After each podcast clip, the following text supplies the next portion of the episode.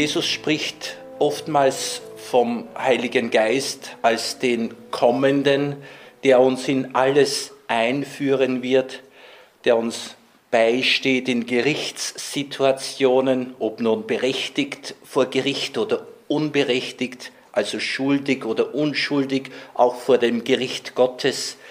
Der Heilige Geist tritt für uns ein.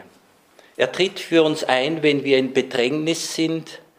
Er weist uns den Weg. Dem Schuldigen gibt er Zuversicht, einen Ausweg.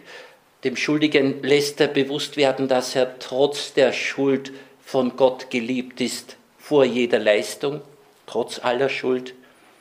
Also der Heilige Geist wird auch der Tröster genannt. Ich möchte aus dem Johannesevangelium Kapitel 16 vortragen, wo Jesus sagt, noch vieles habe ich euch zu sagen, aber ihr könnt es jetzt nicht tragen. Wenn aber jener kommt, der Geist der Wahrheit, wird er euch in die ganze Wahrheit leiten denn er wird nicht aus sich selbst herausreden, sondern er wird reden, was er hört und euch verkünden, was kommen wird. Er wird mich verherrlichen, denn er wird von dem, was mein ist, nehmen und es euch verkünden.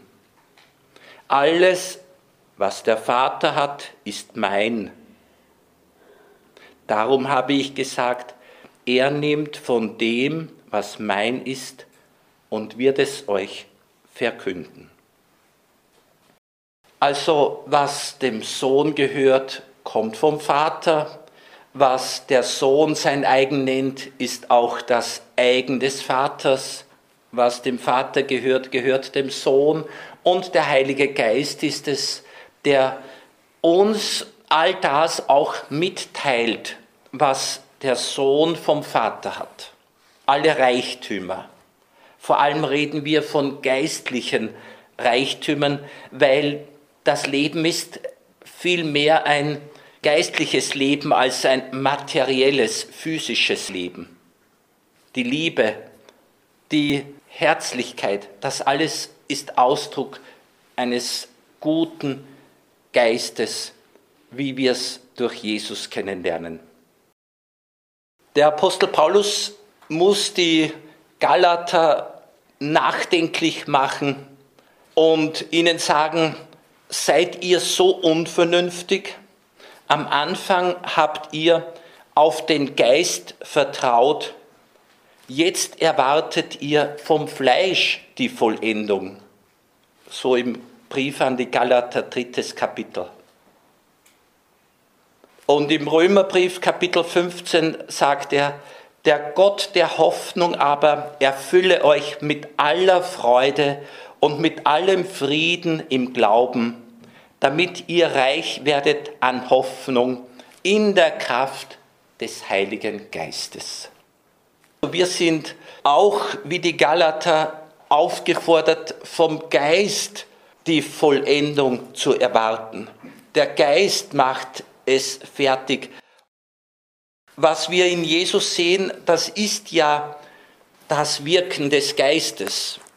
Und in Jesus ist der Heilige Geist unser Arzt. In Jesus ist er unser Seelenflüsterer, unser Einsager, unser Souffleur, unser Augenöffner.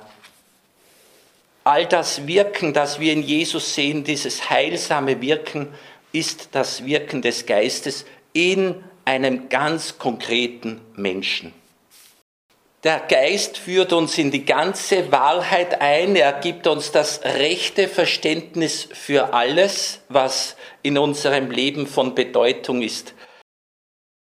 Wenn Menschen sich nicht auf den Geist einlassen, bleibt sowohl das eigene Leben ein reduziertes Leben, als auch das Wirken ein reduziertes Wirken, wenn es überhaupt ein gutes Wirken ist.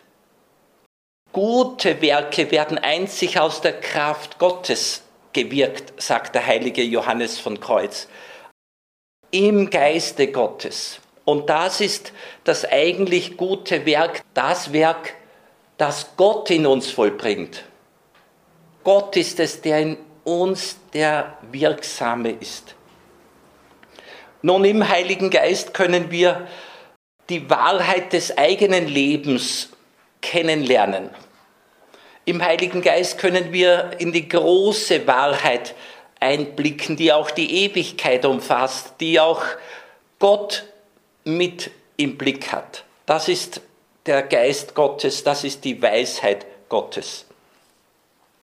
Im Blick auf das eigene Leben, auf die eigene biografische Entwicklung ist von Bedeutung, was Karl Gustav Jung sagt. Er spricht in Bildsprache von der ersten Lebenshälfte und von der zweiten Lebenshälfte die zweite Lebenshälfte nennt er den Nachmittag des Lebens. Der Beginn war der Morgen des Lebens. Und dann gibt es noch den Abend des Lebens, von dem übrigens Johannes von Kreuz sagt, am Abend deines Lebens wirst du einzig nach der Liebe gefragt. Bist du ein Liebender geworden durch all das, was du erlebt hast, getan hast? bist du ein Liebender geworden. Am Abend deines Lebens wirst du einzig nach der Liebe gefragt. Karl Gustav Jung meint, wir können den Nachmittag des Lebens nicht nach den Regeln des Lebens morgens leben. Also wir haben am Nachmittag des Lebens andere Regeln falls wir überhaupt solche anwenden können, andere Regeln als am Vormittag und am Morgen des Lebens. Denn was groß war am Morgen, wird am Abend klein sein. Was groß war am Morgen, wird am Abend klein sein. Das heißt, es wird für uns von anderer Bedeutung sein. Es wird ein anderes Gewicht haben. Die Akzente werden neu gesetzt. Und es heißt nicht, dass da früher etwas falsch war. Nein, jetzt ist eine andere Akzentsetzung angemessener, stimmiger, richtiger. Dann meint er, und was am Morgen Wahrheit war, ist am Abend zur Lüge geworden. Starke Worte, aber es will nichts anderes sagen, dass das, was in der Früh, am Morgen des Lebens richtig war, am Nachmittag oder abends verkehrt sein kann.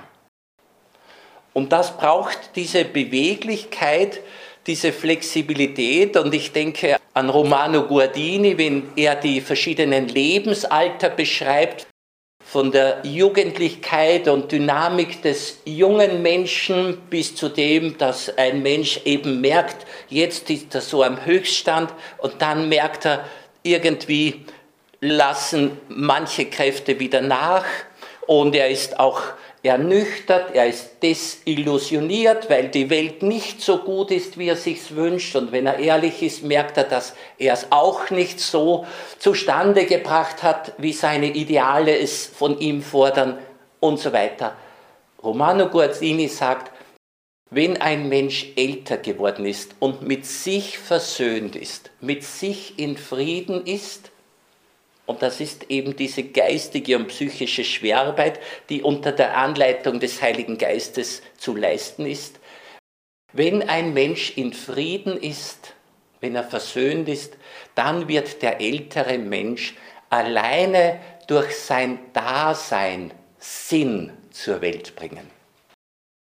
Da braucht es nicht mehr besondere Projekte und Aktionen. Nein, das Dasein alleine ist schon eine Bereicherung für die Mitwelt, ist sinnstiftend. Man erlebt sich bestärkt durch einen Menschen, der eben in sich ruht, der sich selbst bejaht und der eben in größeren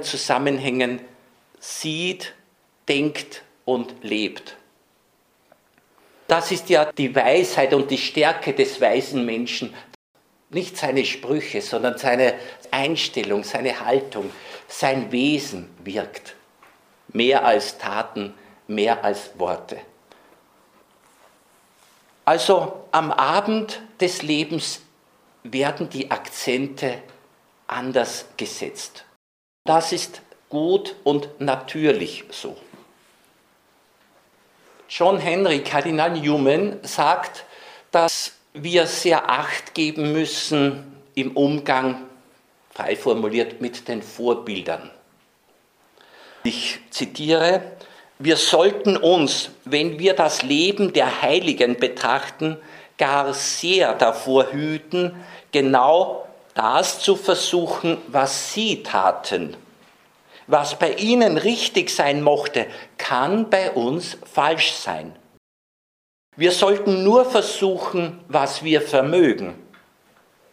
Jetzt der schöne Satz, es gibt eine Art inneres Gespür, das uns oft sagt, was wir tun dürfen und was nicht. Achten wir gewissenhaft auf diese innere Stimme. Dann sagt er dazu, das gilt besonders für unsere Andachtsübungen. Zitat Ende. Besonders in den Themen der Religiosität, des Glaubens, der Gottesbeziehung, in den Themen der Spiritualität und des Gebetes gilt es sehr auf dieses innere Gespür zu achten, auf diese innere Stimme zu achten, weil da geht es um das höchst Persönliche, um das, sagen wir, maßgeschneiderte, individuelle, einzigartige, das bei mir eben so ausschaut und bei einem Mitchristen ein bisschen anders. Ein Kopieren darf es nicht geben. Das wäre eine Attacke gegen die Originalität, von der Blaise Pascal sagt, alle werden als Originale geboren. Die meisten aber sterben als Kopien. Das darf uns Christenmenschen nicht passieren. Wir leben unsere Originalität mehr und mehr, indem wir uns rückbinden an das Bild Gottes in uns, an die tiefsten Wesenszüge unserer Seele. Jetzt möchte ich ein Zitat bringen aus meinem Buch, wobei ich auch da demütig genug war, um andere darin zu Wort kommen zu lassen weil es ja gut ist, viele Freunde zu haben. Und die Bücher haben mir einen großen Freundeskreis geschenkt über viele Jahrhunderte und Erdteile und Kulturen hinweg. Da ist mir in einem italienischen Buch, das Roberto Assagioli geschrieben hat, über den Willen des Menschen, der Wille wird von Johannes von Kreuz als die Strebekraft bezeichnet. Also der Mensch hat die Fähigkeit, etwas anzustreben, etwas zu wollen und das braucht er. Dieser Roberto Assagioli hat da über die Fähigkeit des Willens geschrieben und über die Fähigkeit, sich auf etwas zu konzentrieren.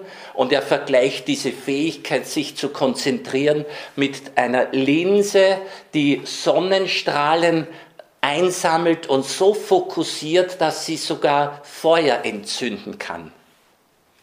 Die Konzentration, die ein Mensch aufbringen kann, ist eben so ein Fokussieren, das ihm ganz viel Dichte gibt. Es geht eben um die Fähigkeit, genau hinzuschauen, um die Fähigkeit zu beobachten, das Wesen der Dinge zu erfassen. Und die Griechen haben das Wort Theorie. Und Theorien meint schauen, die Wesensschau, das Wesen erfassen. Also die Theoretiker haben das Wesen erfasst und im günstigen Fall treten sie dann ein in die Praxis, das ist die Handlung. Die richtige Handlung kommt aus dem, dass das Wesentliche erkannt wurde und daraus handeln wir auch wesentlich. Das ist speziell für uns Christen von allergrößter Bedeutung. Dieser Roberto Assagioli zitiert einen amerikanischen Naturforscher, der 1873 verstorben ist. Sein Name ist Agassiz. Der war unter anderem Gletscherforscher, Eiszeitforscher. Er sagt, die Gletscher sind die Pflugscharen Gottes. Das heißt, durch die Gletscher werden Gebirgszüge gebildet, werden Täler ausgehöhlt und so weiter. Die Gletscher sind die Pflugscharen Gottes. Das hat jetzt nicht direkt mit unserem Thema zu tun, aber mir gefällt diese Formulierung, die aus seiner Beobachtung kommt. Und zwar wiederum geht es um große Perspektiven. Sagen wir ruhig, obwohl es damals nicht bekannt war, Satellitenblick. Einerseits und genaues mikroskopisches Hinschauen andererseits. Genau das brauchen wir in unserem Leben. Und deshalb habe ich es in dem Büchlein Klarheit, die von innen kommt, habe ich das aufgenommen, was nun dieser Professor Agasic von seinen Studenten erwartet hat. Und das trage ich im Wortlaut vor, wie ich es zusammengefasst habe. Er hat seine Studenten dazu bringen wollen, dass sie genau hinschauen. Dass sie genau hinschauen und das ist ja keine Selbstverständlichkeit hören wir, was wir auch dann brauchen für unser geistliches Leben, für die Seelsorge an der eigenen Seele, damit wir die eigene Lebenssituation, die aktuelle Befindlichkeit gut erfassen können. Da heißt es, ein junger Mann bat Professor Agasic, dass er ihn als Student aufnehme. Der Gelehrte nahm einen Fisch aus seinem Aquarium und stellte ihn in einem Glas vor den fragenden Studenten. Dieser sollte nun den Fisch aufmerksam beobachten, um später über das berichten zu können, was er an ihm bemerkt habe. Es gab aber nichts besonders Auffallendes an diesem Fisch war er doch wie die vielen anderen Fische auch. Der Kandidat sah Flossen und Schuppen, ein Maul, zwei Augen und einen Schwanz. Es dauerte keine halbe Stunde, da hatte der Student die Gewissheit, dass er alles das, was es zu sehen gab, gesehen hatte. Aber der Professor ließ ihn alleine. Der junge Mann begann sich zu langweilen. Da er den Meister trotz Suchens nicht finden konnte, kehrte er zurück, um weiterhin seinen Fisch zu betrachten. Die Stunden vergingen und bald wusste er vom Fisch ein wenig mehr als am Anfang. Die Aufgabe an sich aber widerte ihn immer mehr an. Er wurde mutlos und wünschte, dem Professor nie begegnet zu sein. Schien er ihm doch wie ein dummer Alter, der nicht mehr am Puls der Zeit lebte. Um sich die Zeit zu vertreiben, begann nun der Student die Schuppen des Fisches zu zählen dann die Knorpel in den Flossen. Und irgendwann versuchte er eine Zeichnung des Fisches anzufertigen. Dabei entdeckte er, dass der Fisch keine Augenlider hatte. Jetzt begann er zu begreifen, was sein Meister häufig betonte. Ein Bleistift ist das beste Auge. Endlich kehrte der Professor zurück und wollte von seinem Schüler wissen, was er denn am Fisch beobachtet hätte. Aber das Resultat enttäuschte ihn. Und so trug er dem fassungslosen jungen Mann auf, endlich genauer hinzuschauen. Damit ließ er den Schüler wieder alleine. Und so machte sich der Student nochmals mit seinem Bleistift an die Arbeit. Dabei bemerkte er kleinste Details, die ihm vorher entgangen waren. Langsam begann er die Kunst des Beobachtens zu verstehen. Doch dem Meister genügte auch das nicht. Er verlangte von seinem neuen Schüler weitere drei Tage mit demselben Fisch zu verbringen. Nach diesen drei Tagen hatte unser Student die Kunst und die Fähigkeit des aufmerksamen Beobachtens begriffen und erworben. Denn nun konnte er auch die kleinsten Einzelheiten erfassen und verstehen. Nach Jahren war jener Student eine angesehene Persönlichkeit geworden und erklärte immer wieder, dieser war der beste Unterricht, den ich je erlebt habe. Es war eine Lektion, welche die Einzelheiten aller meiner späteren Studien beeinflusst hat.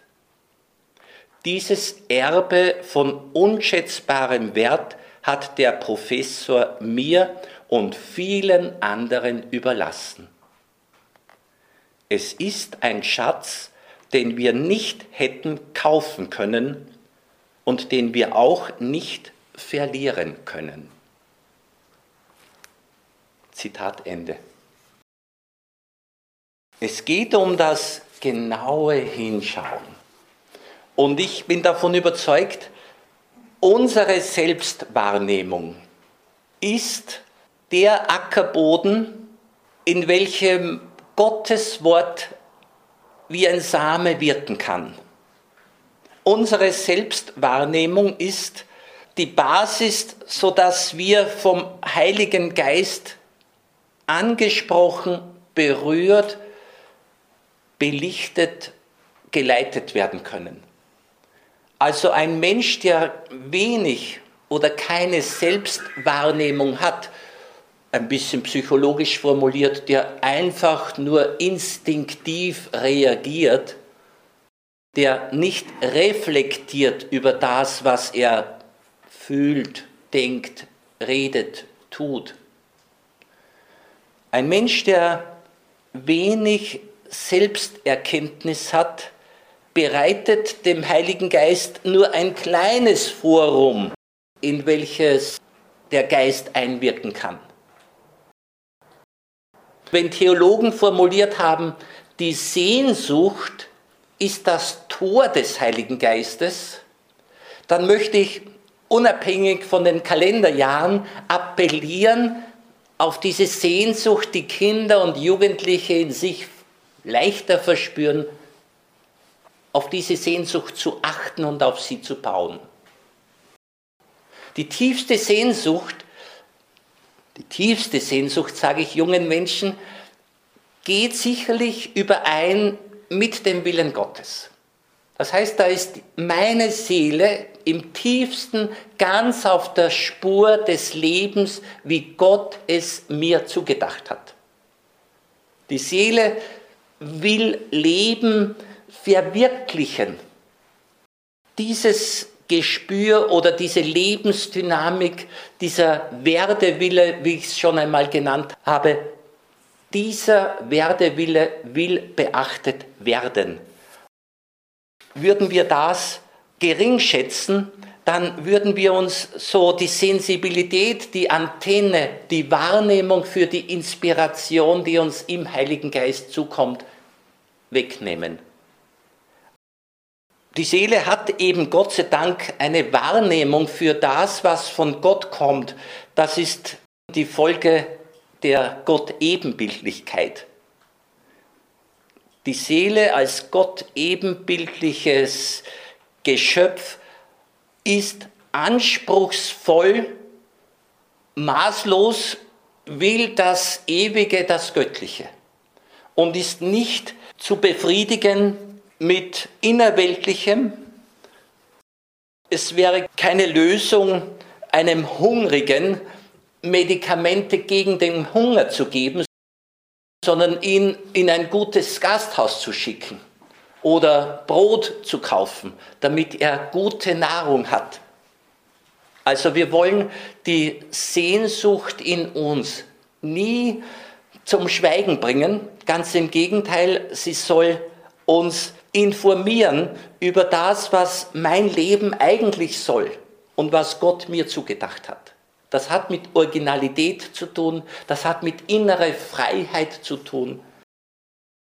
Und ich muss ein nicht gerade erbauliches Zitat der Edith Stein bringen, die im Jahre 1928 in einem Vortrag ein kleines Statement abgegeben hat darüber, wie sie die gesellschaftliche Situation und Entwicklung beobachtet, wie sie das sieht. Sie stellt die Frage, was ist denn die große Krankheit unserer Zeit und unseres Volkes? Bei der großen Masse der Menschen ist es eine innere Zerrissenheit, ein völliger Mangel an festen Überzeugungen, ein haltloses Getriebenwerden und jetzt diese starke, kompakte Formulierung, aus der Unbefriedigung eines solchen Daseins heraus ist es ein Betäubungssuchen in immer neuen immer raffinierteren Genüssen. Zitat Ende. Es muss der, der innerlich zerrissen ist, der nicht eins ist mit sich. Und immer wenn die Christen beten um die Einheit der Christen, dann bete ich besonders auch um die Einheit des Christen, dass er Herz, Hirn und Hand zur Einheit werden lässt, weil einzig das ist der Weg zu vollendeten, geglückten Menschsein. Also dieses Einssein mit sich selbst ist praktisch der Weg und das ist unser Ziel. Nur der Mensch, der die innersten Bedürfnisse versucht wahr und ernst zu nehmen, und wir sind beim genauen Hinschauen, nicht nur drei Tage bitte und auch nicht drei Jahre, drei Jahrzehnte, so wir sie noch haben, Minimum. Hinschauen ein Leben lang, genau hinschauen, um wenigstens Experte fürs eigene Leben zu werden und wenigstens im eigenen Leben dann die Hauptrolle zu spielen und sich nicht von anderen verwenden lassen, als Konsumenten zum Beispiel, oder instrumentalisieren lassen für irgendetwas. Diese Rückbindung an die tiefste Sehnsucht ist letztlich der Weg zu einer tiefen Gotteserkenntnis. Und das ist gleichzeitig wieder Selbsterkenntnis. Der zerrissene Mensch, er sucht wie jeder Mensch Erholung wird sich aber nie wirklich erholen. Denn die Erholung, Paulus spricht von innerer Erneuerung und jetzt mit Edith Stein gesprochen, weil der innere Mensch sich den Anschluss an die geistigen Kraftquellen sichert.